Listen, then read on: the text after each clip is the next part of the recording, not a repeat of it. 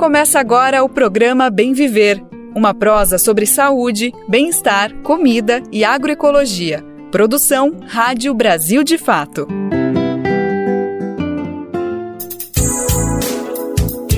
E hoje é quarta-feira, dia 6 de setembro de 2023, véspera de feriado, coisa boa. Semana mais curta e a gente entra no modo desacelerar. Mas claro que o Bem Viver tá aqui todos os dias, vão estar tá aqui amanhã também, viu? É feriado, mas pode ligar o rádio, pode ligar o seu som que a gente vai estar tá aqui trazendo esse papo, essa prosa diária sobre política, agroecologia, direitos humanos e saúde.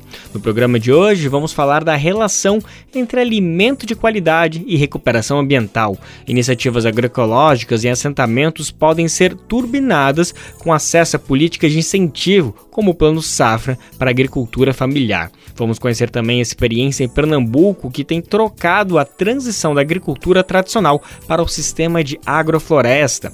Vamos falar também sobre a atuação do ministro Cristiano Zanin nestes 30 dias no STF, o Supremo Tribunal Federal. E ainda o presidente da CPI do MST, o deputado federal Zuco, determinou o encerramento das sessões da comissão. Parlamentares bolsonaristas criaram essa CPI na tentativa de criminalizar o movimento sem terra, mas as atividades foram um verdadeiro fiasco. A CPI vai voltar a se reunir na próxima semana na apresentação de um relatório final. E ainda no programa de hoje, para marcar o Dia da Amazônia, celebrado ontem, dia 5 de setembro, tem uma entrevista com a especialista que avalia como nos últimos 40 anos o desmatamento da Amazônia representa o tamanho de uma França inteira e que nesse ritmo mesmo, com quedas nos números em 2023, existe a possibilidade de uma catástrofe ambiental. Então bora lá, bora começar um programa, não sem antes me apresentar, quem está aqui sou eu, Lucas Weber, e eu te convido para irmos juntos e juntas na próxima uma hora, que o Bem Viver só está começando. Lembrando o horário do programa, o Bem Viver é de segunda a sexta-feira, sempre a partir das 11 horas da manhã, pelo rádio e também nas principais plataformas de podcast, no site do Brasil de Fato, na aba Rádio, através das rádios parceiras. O Bem Viver também é transmitido na Rádio Brasil Atual, 98,9 FM na Grande São Paulo e também pela internet, na nossa rádio web, no site radiobrasildefato.com.br. Mas também dá para ouvir no seu tempo, na hora que você quiser, quando você estiver mais confortável. É só acessar o site do Brasil de Fato e procurar o programa nas principais plataformas de podcast e na rede de rádios parceiras que retransmitem o Bem Ver de norte a sul do Brasil. A gente conta com mais de 100 emissoras juntos com a gente. E quem quiser fazer parte dessa super rede, é só em radiobrasildefato.com.br e clica ali em como ser uma rádio parceira que tem o tutorial, o passo a passo para fazer, para participar junto dessa rede. Brasil de Fato 20 anos. Apoie e lute.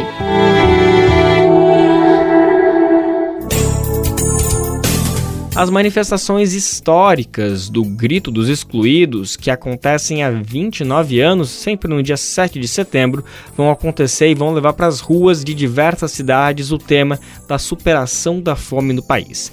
Além disso, os protestos vão falar também sobre o acesso à água e justiça social. As mobilizações, que acontecem todos os anos, destacam os problemas enfrentados pelas pessoas em situação de vulnerabilidade social.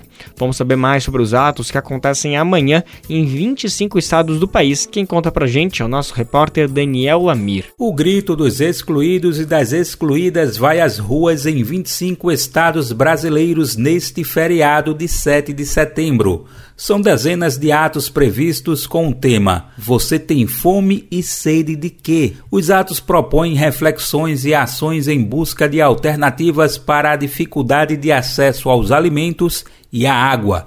A primeira edição do Grito foi às ruas em 1995. A proposta surgiu a partir de atividades da CNBB, Conferência Nacional dos Bispos do Brasil. A inspiração surgiu do tema da campanha da fraternidade daquele ano.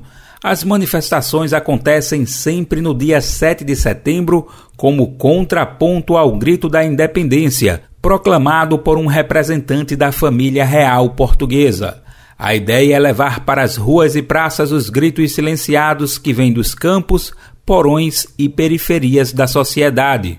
Além das atividades no dia 7, Várias localidades terão outras mobilizações nos dias anteriores e, eventualmente, em datas posteriores. Confira a lista de locais com atos programados do Grito dos Excluídos e das Excluídas de 2023, no dia 7 de setembro, na versão online desta matéria. Acesse brasildefato.com.br. Do Recife, da Rádio Brasil de Fato, com informações da redação. Locução Daniel Lamir. O desfile do 7 de setembro em Brasília, nesse ano, vai homenagear a democracia. O evento acontece na quinta-feira, a partir das 9 horas da manhã, e vai contar com a presença do presidente Lula.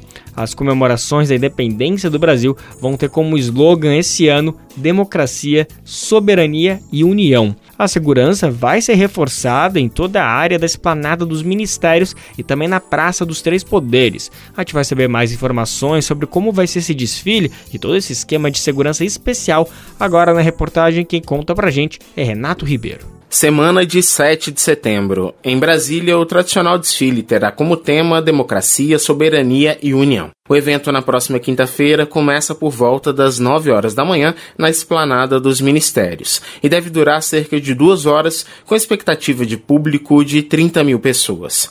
A abertura ficará por conta da fanfarra do 1 Regimento da Cavalaria de Guardas, os Dragões da Independência e do coral dos alunos do Colégio Militar de Brasília, que executarão o hino nacional brasileiro e o hino da Independência. Em seguida, o comandante militar do Planalto, general de divisão Ricardo Ricardo Piai Carmona apresenta a tropa ao presidente da República, Luiz Inácio Lula da Silva, e pede autorização para dar início ao desfile. O fogo simbólico da pátria será conduzido pelo medalhista de ouro no boxe nas Olimpíadas de Tóquio 2020, o terceiro sargento Herbert Conceição. Ainda tem o desfile de mais de 500 alunos de escolas públicas e projetos sociais do DF e, em seguida, cerca de 2 mil militares passam pela esplanada com veículos e tropas. O desfile terá quatro eixos temáticos: paz e soberania, ciência e tecnologia, saúde, vacinação e defesa da Amazônia. E, para finalizar, um show da Esquadrilha da Fumaça, com uma apresentação especial nos céus de Brasília. Da Rádio Nacional, em Brasília, Renato Ribeiro. A Polícia Federal cumpriu nesta terça-feira 53 mandados de busca e apreensão contra suspeitos de estimular e financiar os atos golpistas do dia 8 de janeiro. Os bolsonaristas invadiram e depredaram a sede dos três poderes em Brasília no início deste ano.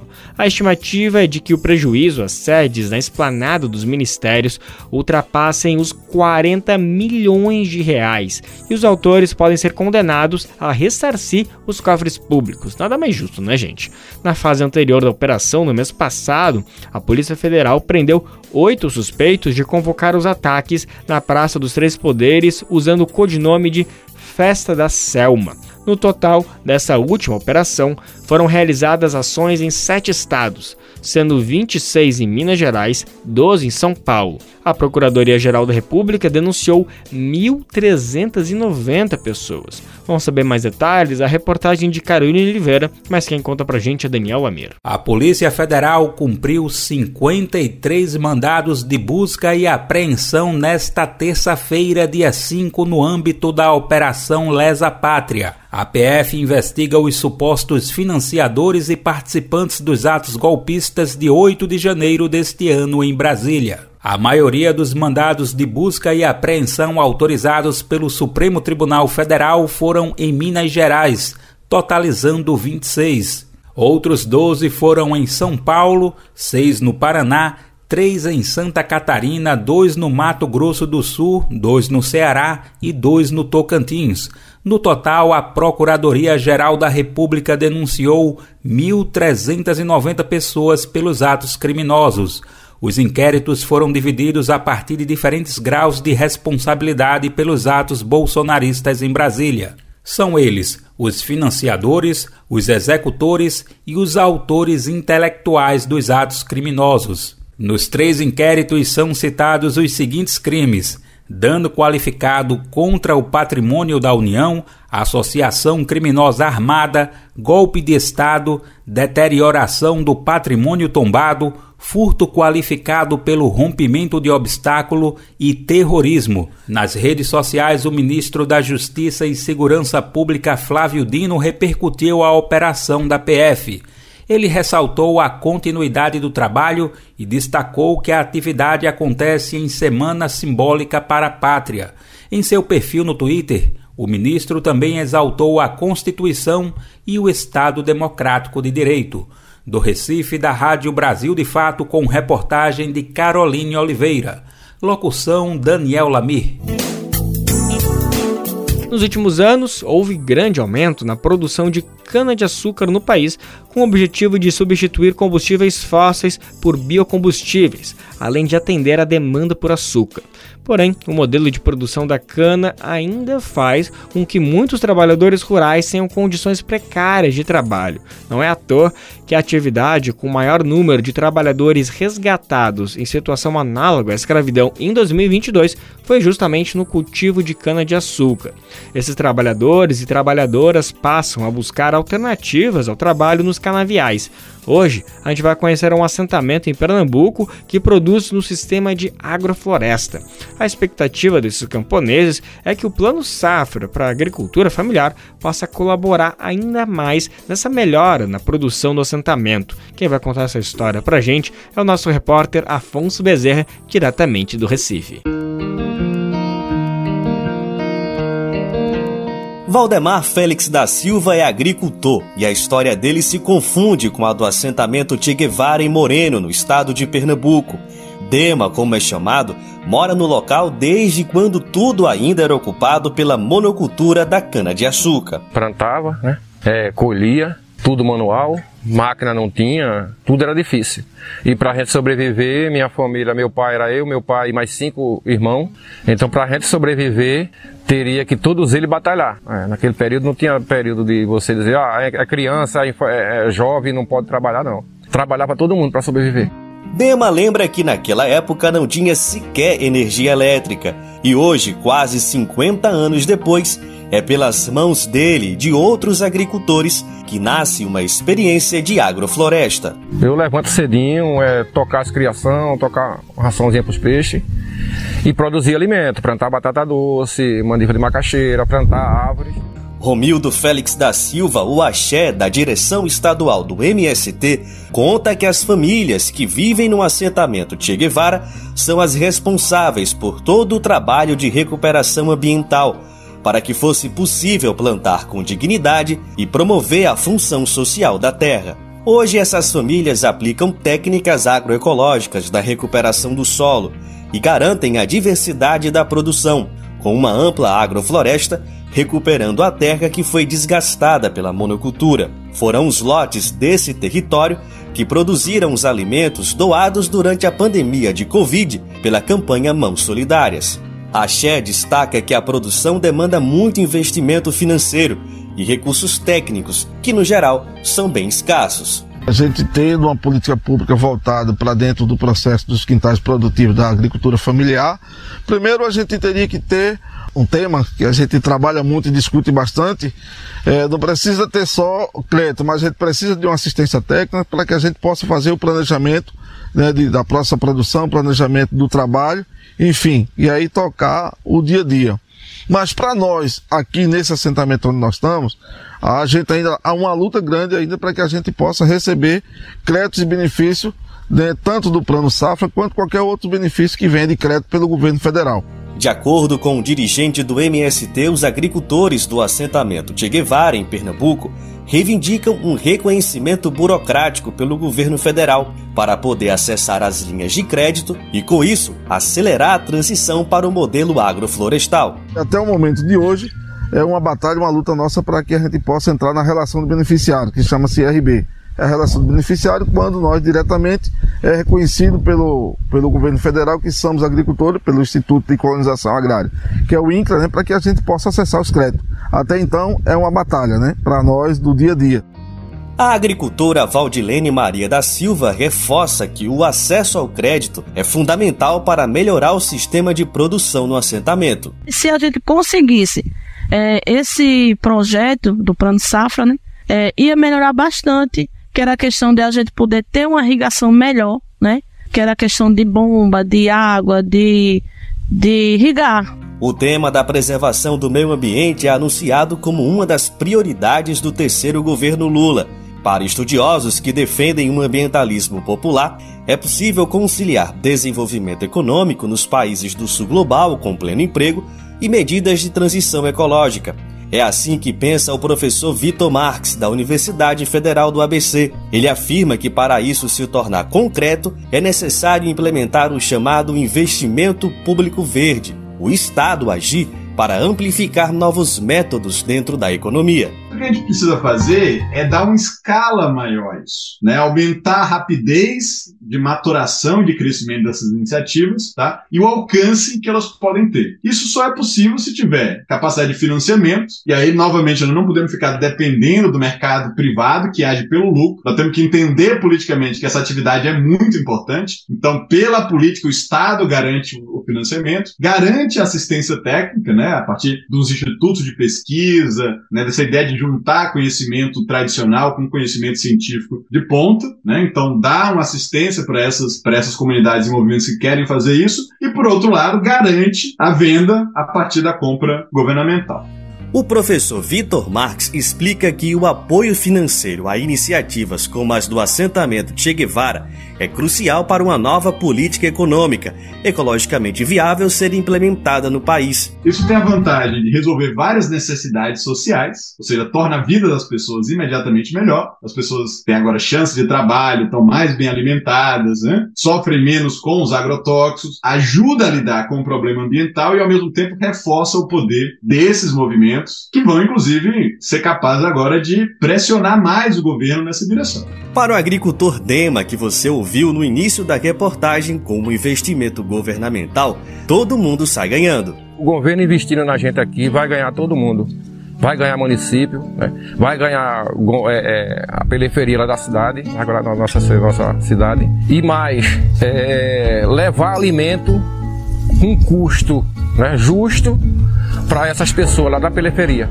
A Xé do MST reforça a tese. Quando você trabalha um processo de arborização no campo, de trabalhar um produto sem agrotóxico que você leva para a feira para vender, você está levando produto de boa qualidade para o combate à fome, para o combate ao veneno, né? Acho que as famílias que recebem uma produção, que compram um produto dentro de um acampamento, que tem essa, essa, essa trabalho e essa transição da produção tradicional para a agroecologia, você está levando um produto de boa qualidade para sua casa. De Recife para a Rádio Brasil de Fato, Afonso Bezerra.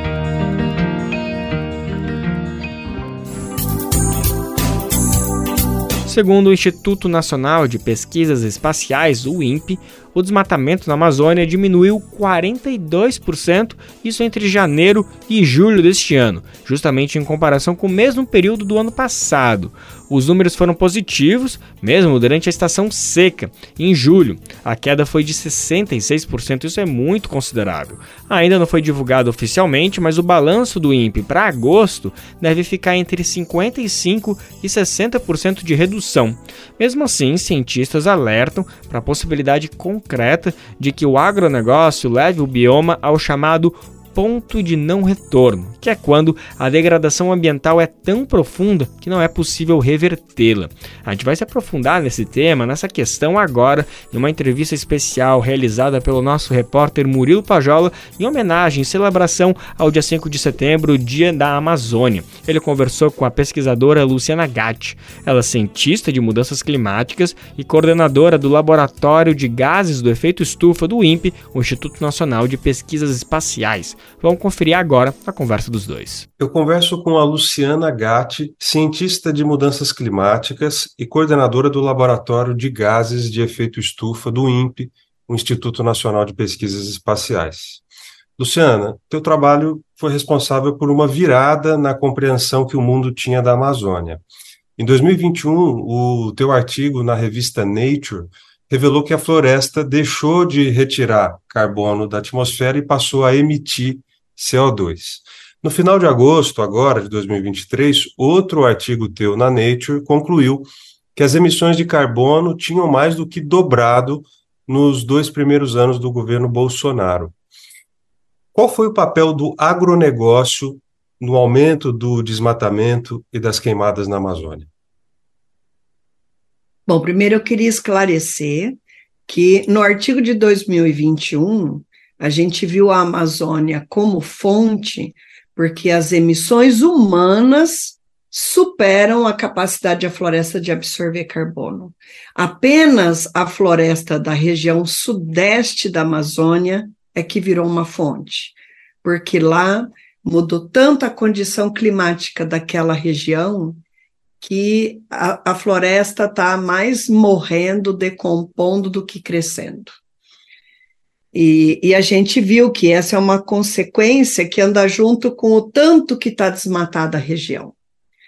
Quando chegou agora nesse artigo, e primeiro que o maior estímulo foi a gente entender se esse monte de desmatamento com essa intensidade toda que a gente assistiu 2019 2020 se tinha feito aquela região chegar no ponto de não retorno.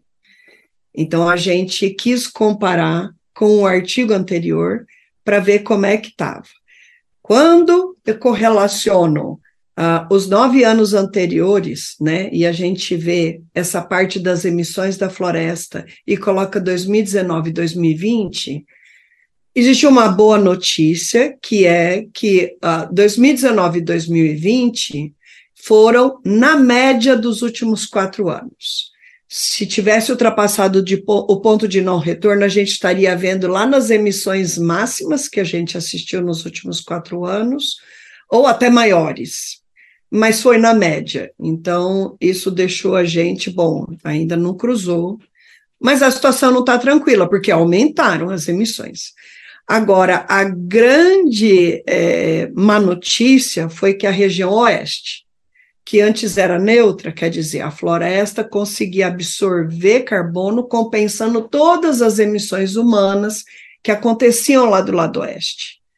Agora, não, não compensa mais porque o desmatamento, as queimadas, a extração de madeira, que eles chamam de seletiva, mas boa parte ilegais, né, e sem todos os cuidados que deveriam ter, causaram um impacto gigante. E aí, na, na outra mão, a gente fez a, a, o mapeamento, né, porque assim, isso era o que os dados mostravam de emissão. E aí a gente queria confirmar fazendo um mapa da distribuição desse aumento do desmatamento. Então, o artigo inteiro é 2019 e 20 em relação à média dos últimos nove anos, como era, como era em relação às emissões de CO2. E aí a gente viu que o desmatamento aumentou muito no lado oeste, né? Tem lá a tal da iniciativa kamikaze do Amacro, que é fazer uma topiba dentro da Amazônia, isso é uma loucura, né? Isso é ignorar completamente qual é o papel da Amazônia no equilíbrio climático, é, é, no seu papel de nos auxiliar nos protegendo das mudanças climáticas, né? E quando o pessoal desmata desse jeito, nós estamos acelerando o caos, nós estamos acelerando a perda. Então, e aí tem o pessoal lá da Universidade Federal de Minas Gerais, né, que calculou a parte das políticas públicas, a gente viu as multas diminuindo muito, os julgamentos de multa mais ainda e os pagamentos efetivos de multa mais ainda, não mais embargos, não mais destruição de equipamentos usados no crime ambiental, então não é só multas, é uma série de procedimentos que se tinha né, para impedir as atividades criminosas que representavam destruição da floresta, que foram paulatinamente todas sendo retiradas pela tal da boiada do Ricardo Salles. Né? E, e, e aí, na outra contrapartida, você vê que a exportação da madeira bruta aumentou 700%. Isso registrado, fora o que não foi registrado. Eu mesma, chegando de avião em Belém, eu via filas de balsas gigantescas, balsas enormes, uma atrás da outra, tentando se camuflar, lotadas de toras de madeira e só esperando navios chegarem para levar essa madeira clandestinamente embora. Então, assim, foi um assalto à floresta amazônia em grandes proporções. A área plantada de soja aumentou 70%. Cadê a moratória da soja? 70%. Sabe? Que, que, que estupidez! A soja, a, a, a, o milho, o agronegócio é o primeiro que precisa da condição climática. É o primeiro que precisa da chuva para poder ter produtividade. Então, desmatar, ainda mais desmatar a Amazônia, a nossa fábrica de chuva, é, é de uma ignorância, é de um desconhecimento muito grande. Não dá para a gente agir com ignorância nesse momento em que as mudanças climáticas já chegaram e já estão pegando a todos nós e vai intensificar cada vez mais. Desmatar a Amazônia é acelerar as mudanças climáticas, né? Não é só parar de, de, de, de sabe, perder a nossa proteção. Não, é muito pior. Porque quando você desmata a Amazônia, você joga mais gás carbônico na atmosfera, reduz mais ainda a chuva e aumenta mais ainda a temperatura. Então você acelera as mudanças climáticas. Olha como durante o governo Bolsonaro a gente viu os eventos extremos aumentarem terrivelmente no Brasil, como o desmatamento aumentou. É só coincidência? Por favor, né? Por favor, tem, tem um bando de gente que acha que a Terra é plana, mas só os que fugiram da escola ou passaram colando. Todo o resto sabe que a Terra não é plana e tudo que a gente faz tem consequência. Luciana, em relação ao ponto de não retorno, que é esse momento da floresta em que ela já vai estar tão degradada que ela não vai ter margem para se recuperar. O quão próximo desse ponto de não retorno a gente pode dizer que a Amazônia está? E, na sua opinião, as ações necessárias para evitar esse ponto de não retorno estão sendo tomadas? Bom, a resposta à primeira pergunta é, é muito difícil você dizer isso, né? Porque, na verdade, uma ação interfere na outra, que interfere na outra, que interfere na outra, a gente não tem tudo isso contabilizado. Então, é muito difícil você dizer, mas dá para ver, dá para perceber, porque a mortalidade das árvores está cada vez maior naquela região. Né? Então, já está havendo uma substituição de espécies. E a, as espécies que nós estamos mais perdendo são aquelas árvores enormes, responsáveis por jogar uma quantidade de água enorme na atmosfera. Então, elas fazem muito parte desse processo aí da fábrica de chuva, né? Então, assim, a gente está perdendo. Uh, nós temos uma colega, Adriana Esquivel Müller, ela é especializada em estudar a distribuição da mortalidade na Amazônia, e ela disse que a maior correlação que ela encontrou com a mortalidade foi da temperatura máxima. A região sudeste da Amazônia é a que tem o aumento de temperatura mais elevado. A gente, estudando um cenário de 40 anos, a gente viu que o aumento já está não linear, ele já está exponencial, quer dizer, quando a gente pega 40 anos e olha quanto que a temperatura está crescendo por cada ano e compara com quanto cresceu nos últimos 20 anos, acelerou 50%. Então, isso quer dizer o seguinte: quanto mais o tempo passa, mais rápido a temperatura está subindo. Em 2021, em setembro, colegas que têm áreas de estudo ali, pessoal mede o diâmetro das árvores, eles medem tudo na floresta, né? A gente chama estudo de plot, são estudos de áreas e eles têm umas 20 áreas ali no Mato Grosso, que é uma área de fronteira entre o Cerrado e a floresta amazônica. E aí, numa área de floresta, tem uma torre Na altura da copa das árvores, eles mediram a temperatura de 50 graus como temperatura máxima do dia. Gente, que, que floresta, né? Que árvores de uma floresta tropical úmida vão resistir a uma temperatura de 50 graus. É muito estresse climático. Nós estamos matando a floresta diretamente na hora que desmatamos e indiretamente porque aquele, aquele tanto de floresta que não existe mais está fazendo falta naquela, naquela condição climática e fez o sistema ficar, né, aquela região mais seca, mais quente e ainda a estação seca mais longa. Então você está cada vez submetendo a floresta num estresse climático mais intenso.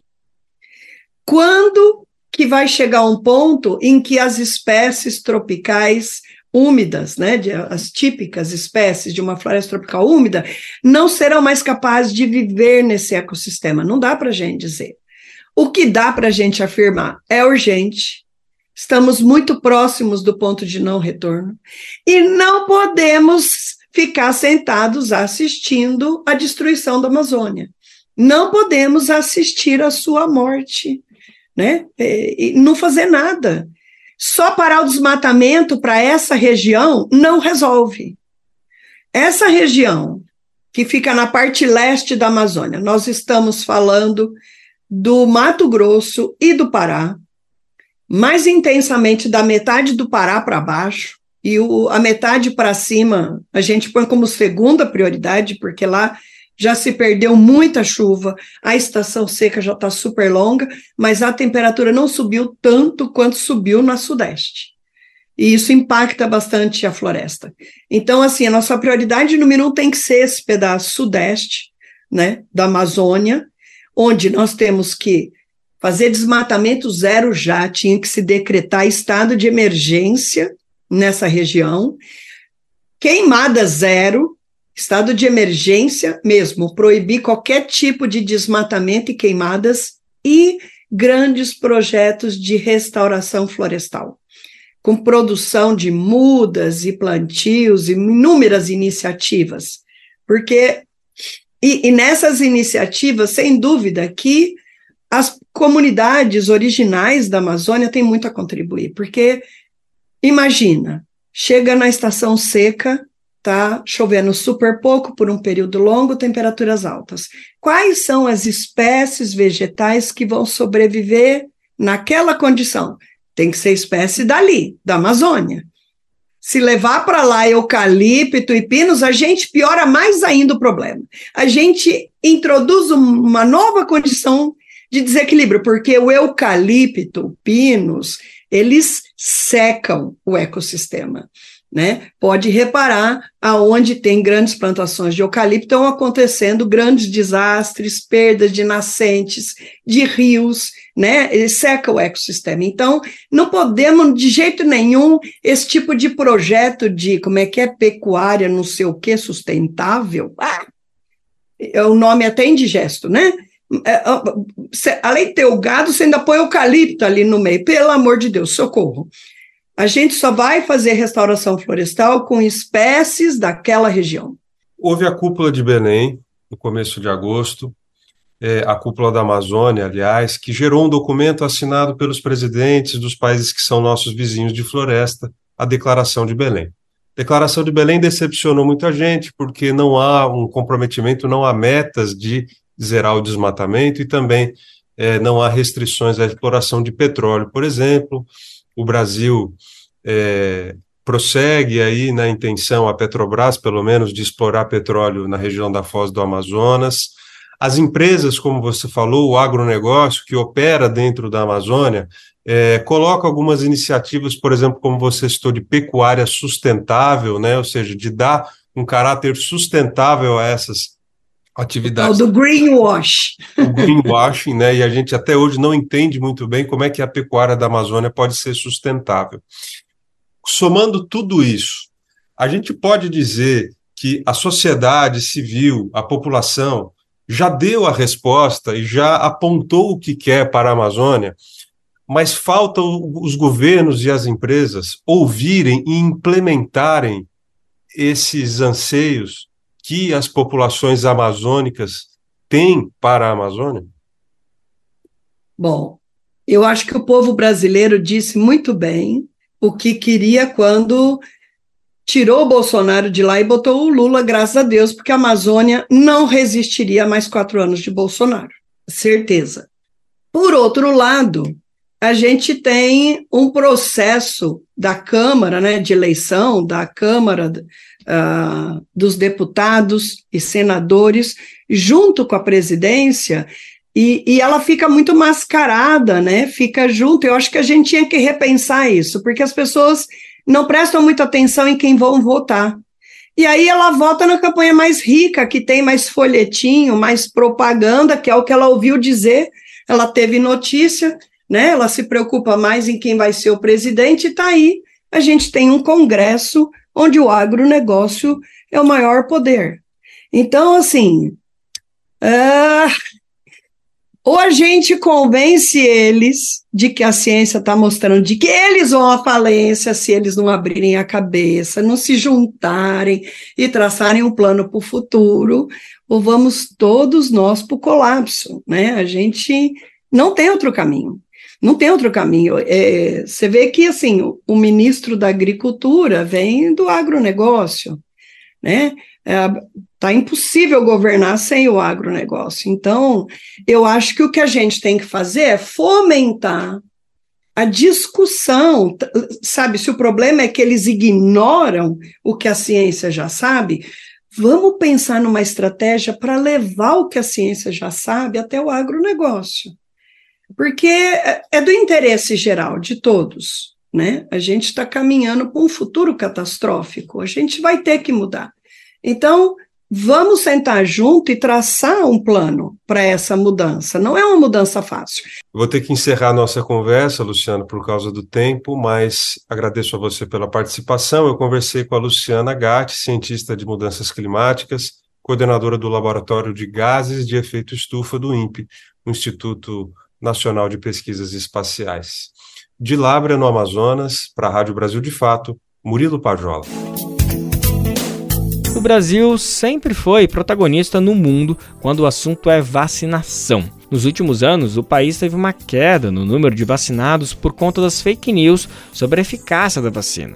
Mas contra fatos não há argumentos. Na pandemia, após a vacinação contra a Covid, a gente viu uma redução significativa no número de casos graves e dos óbitos. A gente deve muito à superação da Covid, a essa evolução, à disseminação da vacina, não só no Brasil como no mundo inteiro.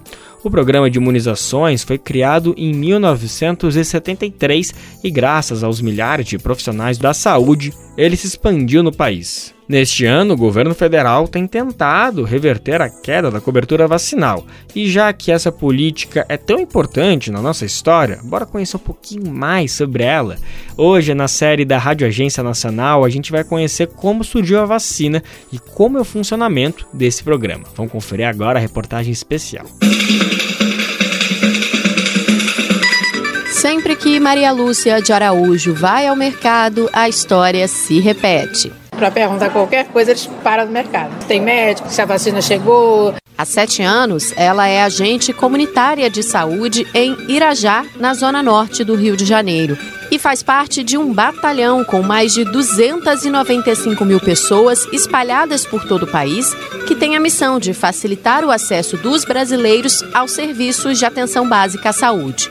Um dos mais importantes deles é a vacinação que a gente vai acompanhando desde a barriga, o bebê, e vamos acompanhando até. E a gente tem que ter esse cuidado, né? De saber se a mãe está dando a vacina ou não. Quando ela falta, a gente vai em busca, saber o porquê que ela faltou, o que é está acontecendo. Às vezes é por falta de tempo, às vezes é porque a criança está um pouquinho resfriada, aí eles ficam com medo de dar a vacina. De um tempo para cá, tem alguns pais que ficam com medo, né? Essas fake news que tem aí, aí a gente conversa, mostra que a vacina é eficaz, que a vacina é importante. O sucesso da vacinação no Brasil também depende dos cerca de 193 mil profissionais de enfermagem que trabalham nas mais de 38 mil salas de vacina espalhadas por todo o território nacional. Assim como tudo no Sistema Único de Saúde, a vacinação também funciona em rede. Os municípios providenciam as salas de vacina e os profissionais que fazem a imunização. Os estados distribuem as vacinas para as cidades e dão suporte à operação. E o maestro desta orquestra é o Programa Nacional de Imunizações, ligado ao Ministério da Saúde e que completa 50 anos no dia 18 de setembro. O diretor do PNI, Éder Gatt, explica as principais atribuições do programa, que se tornou um modelo mundial.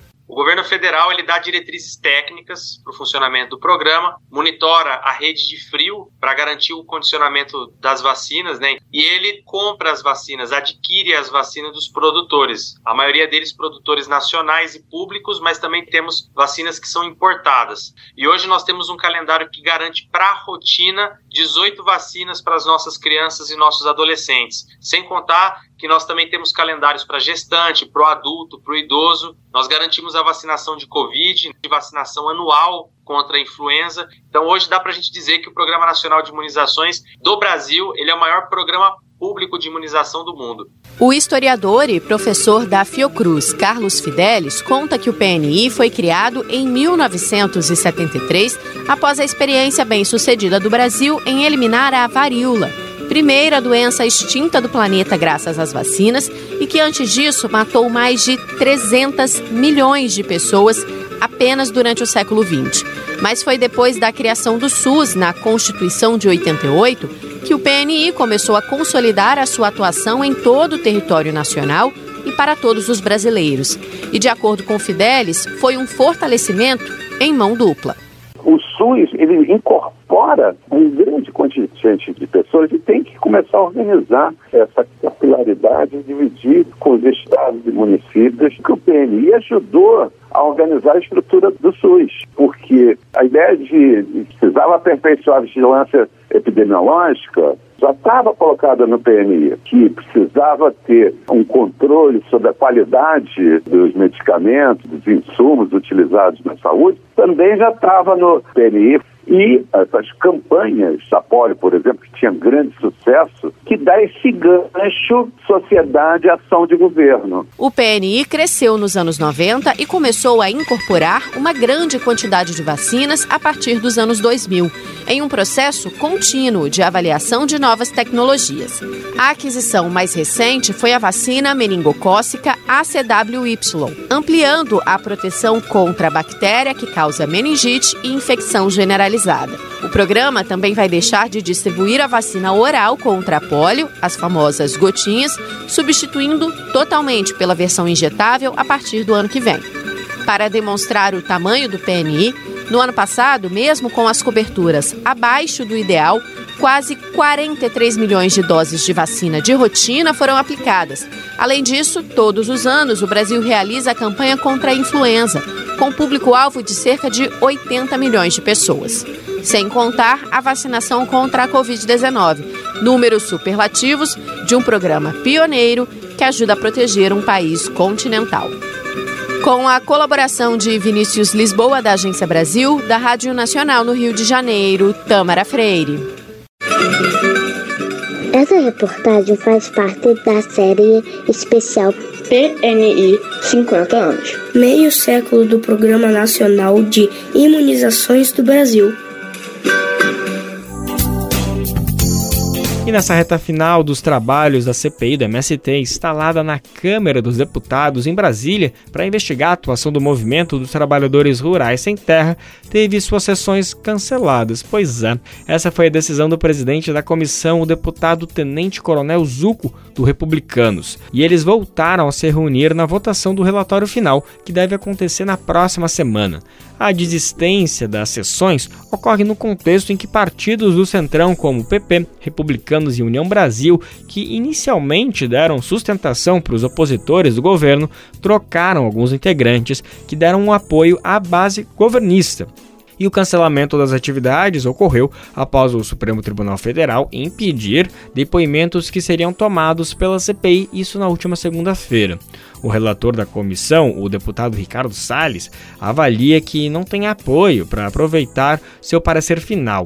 A gente falou aqui no programa sobre o andamento da CPI e o que vimos foi mais um tumulto do que qualquer tipo de prova contra o movimento, ou seja, uma tentativa bolsonarista de criminalizar o movimento que não deu certo. A gente vai contar agora mais sobre como foi esse final da CPI. Agora a reportagem é de Igor Carvalho e eu trago pra gente. As atividades da CPI do MST foram encerradas até a apresentação do relatório final no dia 14 de setembro. A ordem partiu do presidente da comissão, o deputado federal Zuco, do Republicanos do Rio Grande do Sul. A medida foi comunicada aos parlamentares que integram o grupo na tarde desta segunda-feira, dia 4. A mensagem da secretaria da CPI do MST diz que a decisão foi tomada diante de, aspas, medidas regimentais e judiciais que inviabilizaram a continuidade das ações, depoimentos, quebras de sigilo e outras providências, fecha aspas. Mais cedo, uma decisão do Supremo Tribunal Federal frustrou a ala bolsonarista da CPI do MST. O grupo tem tido dificuldades de jogar luz na comissão, que segue ocultada na opinião pública. A deputada federal Luciane Cavalcante, do PSOL de São Paulo, celebrou a decisão. Uma CPI que iniciou sem nenhum fato determinado, numa tentativa rasa de criminalização dos maiores movimentos sociais do mundo, termina com o relator deputado réu indiciado por crimes contra o erário público e também o presidente investigado pela própria PGR por misoginia. Os depoimentos que estavam previstos para esta segunda-feira na CPI do MST foram suspensos por decisão do STF a comissão ouviria dois funcionários do Instituto de Terras e Reforma Agrária de Alagoas, no caso o presidente do órgão Jaime Messias Silva e o gerente executivo da autarquia José Rodrigo Marques Quaresma. A decisão irritou o Zuco e o relator da CPI do MST, o deputado federal Ricardo Salles, do PL de São Paulo, que se reuniram para tratar do assunto. À tarde, veio a decisão do presidente da comissão de encerrar as atividades. De São Paulo, da Rádio Brasil de Fato, com reportagem de Igor Carvalho, locução Lucas Weber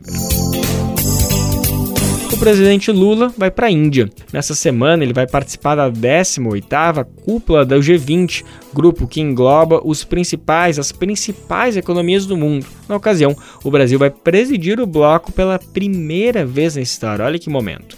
Lula deve falar de três eixos principais caros à diplomacia do governo: proteção à floresta amazônica e contenção das mudanças climáticas, combate à fome e desigualdade e nova governança global com reformas em organismos multilaterais, como é o caso da ONU. A gente vai saber mais detalhes agora no G20. A gente conta com a parceria da reportagem da Rádio Agência Nacional e eu trago as informações para a gente. O presidente Luiz Inácio Lula da Silva embarca na próxima quinta-feira, dia 7, para Nova Delhi, capital da Índia. Ele vai participar da cúpula do G20, grupo que reúne as 19 nações de maior economia do mundo e a União Europeia. A comitiva brasileira vai embarcar logo após o desfile do Dia da Independência na esplanada dos ministérios. A reunião dos líderes ocorre nos dias 9 e 10 de setembro. A cúpula é ponto alto das atividades do grupo e vai marcar também a reta final da presidência rotativa do bloco, atualmente com a Índia e que será assumida pelo governo brasileiro a partir do dia 1 de dezembro. Uma série de reuniões e trabalhos prévios e de grupos de trabalho está ocorrendo, inclusive em escala ministerial entre os países. Como em toda cúpula do G20, haverá uma cerimônia simbólica de transferência da presidência rotativa do grupo. Há previsão de pronunciamentos do presidente brasileiro nas duas primeiras sessões e no encerramento do encontro. Ao participar de um evento no Rio Grande do Norte, na sexta-feira, dia 1, Lula afirmou que o combate às diversas desigualdades sociais deve ser o foco de sua participação na cúpula. A presidência rotativa do Brasil no G20 vai até o final de 2024, quando uma nova cúpula será realizada no Brasil, na cidade do Rio de Janeiro. O encontro está previsto para ocorrer nos dias 18 e 19 de novembro do ano que vem. De São Paulo, da Rádio Brasil de Fato, com reportagem de Pedro Rafael Vilela, da Agência Brasil, locução Lucas Weber. Cristiano Zanin completou um mês de trabalho como ministro do Supremo Tribunal Federal. Como corre o tempo, né? Parece que ontem o Lula estava indicando, ele estava passando pela sabatina. Enfim, nesses 30 dias, Zanin esteve na mídia com polêmicas sobre críticas do campo progressista e elogios da direita. Ele foi indicado de Lula para a corte e preencheu a vaga de Ricardo Lewandowski, que se aposentou em abril desse ano. Zanin ficou conhecido pela sua atuação como advogado de Lula nos inquéritos da Operação Lava Jato e foi responsável pela anulação de processos que permitiram a participação de Lula nas eleições de 2022. Para o advogado José Carlos Absandra Filho, ainda é cedo para bater o martelo em qualquer avaliação sobre a atuação do Zanin. Segundo especialistas, Zanin pode estar querendo entender o ritmo de jogo do STF. A entrevista sobre as decisões do ministro foi concedida na segunda-feira ao Central do Brasil, programa do Brasil de Fato, em parceria com a rede TVT. Vão conferir agora a entrevista conduzida pela apresentadora do programa, Luana Ibelli. Cristiano Zanin completou um mês como ministro do STF depois de ser indicado pelo presidente Lula. As primeiras decisões de Zanin foram mais conservadoras, como no caso da descriminalização do porte de maconha. E isso rendeu muitas críticas de setores progressistas, até que na última quinta-feira ele votou contra a tese do marco temporal. Para a gente comentar essa estreia do Zanin, eu converso agora com o juiz José Carlos Absanra Filho, doutor e mestre pela PUC e advogado criminalista. Olá, doutor José Carlos, tudo bem? Obrigada por estar aqui com a gente hoje. Oi, Luana, tudo bem? Obrigado a vocês, eu agradeço sempre a oportunidade de discutir um pouco sobre o direito. Então vamos lá, como que o senhor avalia as decisões do Zanin até aqui? Foi uma surpresa essa posição um pouco mais conservadora? Eu, eu acho que é, houve surpresa de todos os lados, mas uh, quer dizer, a cobertura política nos mostrou isso, né? Que alguns uns grupos ficaram mais uh, surpresos positivamente, outros negativamente. Mas eu acho que a, a, grande novidade talvez seja esse debate em torno uh, do, do, direito de um ministro que assume uma cadeira importante na Suprema Corte, né? É interessante perceber como houve um acompanhamento aí praticamente diário, né? E a sociedade toda discutindo isso. Uh, isso até não é grande novidade, mas uh, alguns jornalistas, inclusive, colocaram essa cobertura inicial uh, como talvez a mais surpreendente de todos os tempos, né, a respeito de um novo ministro no Supremo. Né? Eu acho que é, é cedo ainda para fazer uma avaliação concreta né, das decisões do ministro, nós estamos falando de um mês, como bem pontuado aí. É, eu acho que dizer, o Supremo vinha, é, a respeito de determinados temas, ele vinha com uma previsibilidade até que boa. É interessante a gente perceber isso, né? Ele tinha uma previsibilidade, aí chega um ministro novo é, não sei se para marcar posição ou não, é, e, e, contraria as expectativas de todo mundo, né, em certo sentido.